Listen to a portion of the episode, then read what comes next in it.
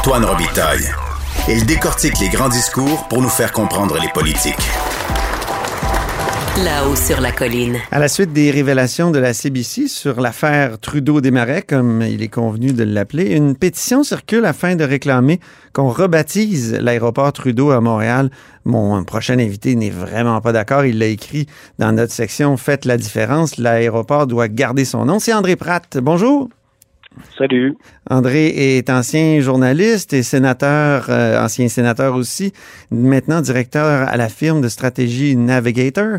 Euh, donc, euh, André Pratt, vous dites que les révélations sont des supposées révélations de la CBC et que ce sont des supputations d'un diplomate américain. qui lui prenait des notes puis a fait un compte rendu d'une discussion qu'il y a eu euh, avec M. Desmarais. Donc, est-ce que c'est pas euh, quand même assez solide comme, euh, comme document? Ben, je pense que Antoine, vous avez assez d'expérience dans le journalisme et dans l'histoire pour savoir qu'on ne peut pas se baser sur un document ou sur un témoignage pour conclure à quelque chose. Alors, dans le cas présent, euh, on a euh, des deux télégrammes de celui qui était ambassadeur des États-Unis au Canada, qui dit qu'il a parlé à M. Desmarais et qu'il a compris de ce que M. Desmarais lui avait dit que M. Trudeau aurait suggéré à M. Desmarais que peut-être il pourrait retirer certaines de ses affaires euh, du Québec.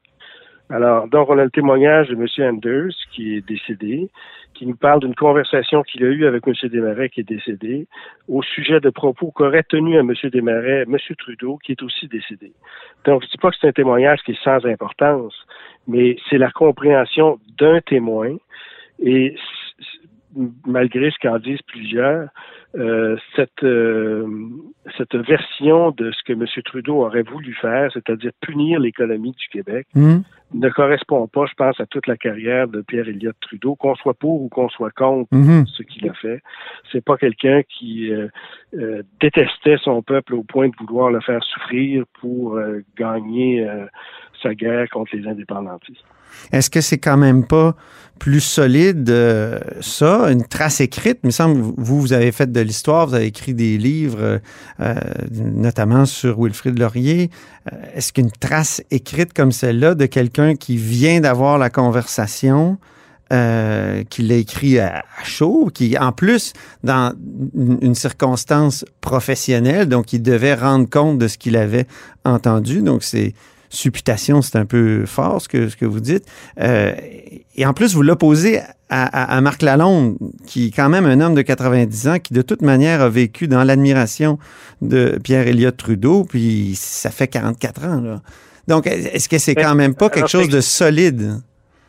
C'est exactement, je veux dire, puis quand on regarde les débats historiques, c'est exactement ça qui se passe. Pas juste les débats historiques. Je veux dire, il y a un accident au coin de les rues, puis les témoins s'entendent pas sur ce qui est arrivé vraiment.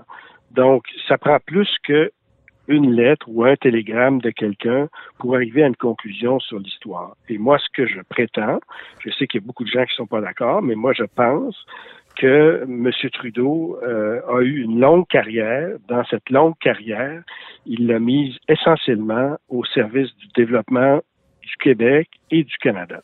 Alors, on peut pas être d'accord, puis là, on peut trouver dans les propos, dans les télégrammes de M. Anders, la preuve que Pierre-Éliott Trudeau a tellement détesté son peuple qu'il voulait le faire souffrir puis faire monter le chômage à 20% Mais D'abord, c'est pas ça qui est arrivé, hein, parce que selon ce que... Il y a eu une hausse de chômage, une hausse du taux de chômage à ce moment-là. Très petite, très petite, et c'est certainement pas à cause des activités de Power Corporation qui n'avaient pas la capacité de toute hmm. façon à elle seule de faire augmenter le taux de chômage. Mais la Sun Life, le, déménagement de, du siège social de la Sun Life euh, en 78, est-ce que est-ce que ça n'aurait pas pu justement participer d'une campagne pour euh, miner l'économie du Québec? Cadbury, ben, je veux dire, il y a eu beaucoup d'exemples à, cette époque-là. Oui, mais il y, a des gens qui ont, il y a des gens qui ont quitté le Québec. il y a des compagnies qui ont quitté le Québec à ce moment-là. Mais est-ce que c'est parce que euh, M. Desmarais ou M. Trudeau ont dit à ces gens-là de quitter le Québec? C'est même pas ce que M. Anders dit lui-même. M. Anders, dans un de ses télégrammes, dit que le gouvernement fédéral a dit à des, aux entreprises privées attendez, restez là, investissez pas, désinvestissez pas, obtenez des assurances du gouvernement du Québec quant à la direction qu'ils vont prendre. Alors, je, veux dire, oui, il y, a des, investisseurs qui ont quitté le Québec à ce moment-là, des entreprises qui ont quitté le Québec à cause de l'incertitude provoquée par le référendum sur l'indépendance. Mais attribuer ça par la suite, parce qu'il y a eu un télégramme de M. Anders, attribuer le déménagement de la Sun Life aux activités de M. Trudeau ou à M. Desmarais. Si M. Desmarais avait voulu Québec, quitter le Québec à ce moment-là, il l'aurait fait. Or, ceux qui connaissent M. Desmarais père savaient que, bien qu'il soit franco-ontarien, il avait une profonde affection pour le Québec. Et c'est mhm. pour ça que Power Corporation s'est installé au Québec et est resté au Québec et, à ma connaissance, est encore au Québec. Quand vous parlez de l'affection que Pierre Elliott Trudeau portait à son peuple, euh, je suis pas sûr, moi. dans un dans un texte, euh, il parlait du dégueulasse peuple de maîtres chanteurs. On se souvient, c'est dans euh, c'est dans des écrits très importants, fondateurs de Trudeau. il avait cité, je me souviens aussi au débat sur l'accord de Charlottetown, Wilfrid Laurier, disant que les Canadiens français n'ont pas d'opinion, ils n'ont que des émotions il y avait comme quelque chose, en plus pour venir d'une famille très trudeauiste, je sais qu'il y avait comme une sorte de mépris pour euh, le peuple québécois dans cette pensée et que le Canada nous ouvrait les horizons, euh, que, et qu'il fallait justement pas euh, se replier sur ce petit peuple qu'il fallait euh, qui avait même pas voulu la démocratie. Hein. C'est ça qu'il disait de Trudeau dans un autre de ses textes célèbres. Euh, euh, c'est les Anglais qui nous avaient donné la démocratie, puis on l'avait même pas demandé. Donc, est-ce qu'il n'y a pas un, mépris quand même pour les Canadiens français et le Québec dans cette pensée-là? M. Trudeau a combattu le régime de Duplessis avec beaucoup de force. M. Duplessis, qu'aujourd'hui on veut réhabiliter un peu, mais M. Duplessis, à ce moment-là, était adoré par beaucoup de Québécois. Puis, parmi ceux qui le combattaient, il y avait pierre Elliott Trudeau. On ne peut pas effacer ça de l'histoire. Hein. Il a joué un rôle très important dans euh, la Révolution tranquille. Il a fait progresser énormément les francophones dans la machine fédérale. Il a institué le bilinguisme officiel, qui n'était pas facile à l'époque. Qui est un échec. Il a, il a, ben, ça, c'est votre version des choses. C'est un échec, mais. Euh, ben, même Mélanie Joly dit des choses de même, je veux dire. Non? Ah, ben, si vous voulez comparer la contribution à l'histoire du Canada et du Québec de Mélanie Joly et celle de Pierre Elliott Trudeau, moi, pour l'instant, je choisis encore celle de Pierre Elliott Trudeau. Mais je parle de. d'être d'accord. Non, je parle de la. Je suis pas sûr de l'affection. C'est ça, là. Vous parlez d'affection ben pour son peuple. Je suis pas sûr. Moi, je pense qu'il se méfiait profondément. Ce peuple, justement, qui avait aimé Duplessis, euh, était comme suspect et c'était le peuple qui avait euh, euh, aimé le Duplessis, qui était le, le, le, le tortionnaire de Roncarelli. C'était donc c'est ça, et, il se méfiait et, il a comme transposé cette haine là contre le duplessisme à tout le nationalisme québécois de, de, de, de, de Claude Ryan à, René Lévesque. Je veux dire, il, il les a, on le sait, il les a, il les a détestés tous les deux et combattus, même avec plusieurs mensonges, on pourrait. Hein. Monsieur, monsieur, monsieur Trudeau s'est trompé gravement en assimilant tout le nationalisme québécois à euh, une version euh, euh, ancienne et, retardataire. Et quand euh, M. Trudeau a combattu l'accord du lac Meach et l'accord de Charlottetown, il s'est trompé, à mon avis. Moi, j'ai contre ses positions. Il était odieux, André Pratt. Il était odieux. J'ai relu les, la lettre contre contre euh, Brian Mulroney où il traitait Brian Mulroney de nuque, de, de c'était épouvantable. Pleutre. De pleutre, pardon, c'est ça. Puis il disait que l'accord du lac Meach allait faire des premiers ministres des, des eunuques.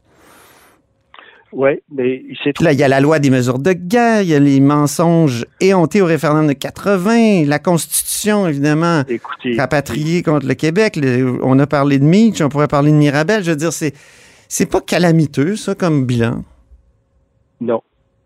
Non, parce que je maintiens et je, je persiste et signe que M. Trudeau, même s'il a commis des erreurs importantes, comme la plupart des gens qui ont gouverné, hein, euh, qui ont aussi, dans tous les cas, commis des erreurs importantes, mais le bilan général reste positif. Il reste que M. Trudeau a joué un rôle majeur dans l'histoire du Canada et du Québec.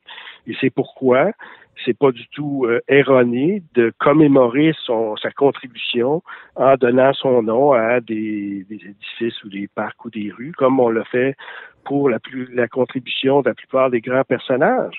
Je René Lévesque n'était pas un homme parfait, mais il a joué un rôle extrêmement important dans le développement du Québec. Et c'est pourquoi on reconnaît le rôle qu'il a joué en donnant son nom à toutes sortes de, de rues et d'édifices. Charles de Gaulle, en France, l'aéroport de Roissy porte son nom. Charles de Gaulle était un personnage extrêmement controversé en France. Il y a beaucoup de gens qui ont détesté Charles de Gaulle et, toute son œuvre.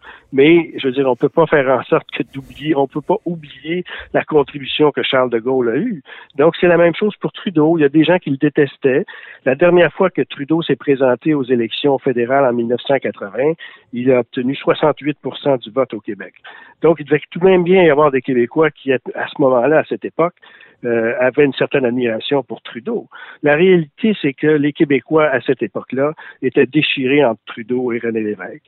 Et c'est pourquoi ils votaient massivement pour Trudeau aux élections fédérales et ils ont voté pour René Lévesque aux élections provinciales. Les deux pôles qui ont marqué toute mmh. l'histoire du Canada et du Québec étaient représentés par ces, deux personnes, qui étaient deux personnes de grande envergure. Et, Gérard Bergeron parlait de notre miroir à deux faces. Le miroir à deux faces. C'est beau, hein? Bon, alors, c'est un, euh, ce livre-là, c'est un livre-là écrit par un indépendantiste, M. Bergeron. C'est un livre formidable parce que ça montre à quel point, justement, ces deux personnages-là nous déchiraient. Pas sûr qu'il est indépendantiste, Bergeron, par exemple? Euh, je suis pas sûr. Non, mais en tout cas. Hey, ben, André Pratt, allez-vous vous présenter aux prochaines élections en 2022? Non. Non, vous avez décidé? Premièrement, personne ne me l'a demandé. Deuxièmement, oui, j'ai eu des contacts avec le Parti libéral du Québec parce que je cherche un moyen de faire avancer les idées qui sont les miennes, puis qui sont, à mon avis, pas beaucoup exprimées sur la place publique. Maintenant, euh, chercher un véhicule pour faire valoir ses idées, ça peut être dans un média, ça peut être en politique, ça peut être euh, dans bien des affaires. Pour l'instant, j'en ai pas trouvé. Puis l'impression que j'ai eue de mes contacts avec le Parti libéral du Québec, c'est qu'ils n'étaient pas très intéressés à ma contribution. on parlait même pas de candidature, là, on parlait d'une contribution euh, sous forme intellectuelle ou je ne sais trop, et j'ai l'impression qu'ils sont pas très intéressés. Donc, euh, tu sais, je veux dire, moi je pense que ce que les idées que je défends ont leur place. Malheureusement, il n'y a pas beaucoup de gens qui les défendent. Alors, moi, je continue à les défendre, puis je cherche des tribunes puis des moyens pour euh, les faire avancer. Bien, vous êtes bienvenue dans notre section Faites la différence, puis on se reparlera à ce micro si vous voulez. Parfait, pas de problème. Très bien. Merci beaucoup, André Pratt. Merci de l'invitation. Ancien journaliste, ancien sénateur et directeur à la firme de stratégie Navigator. Vous êtes à l'écoute de là-haut sur la colline.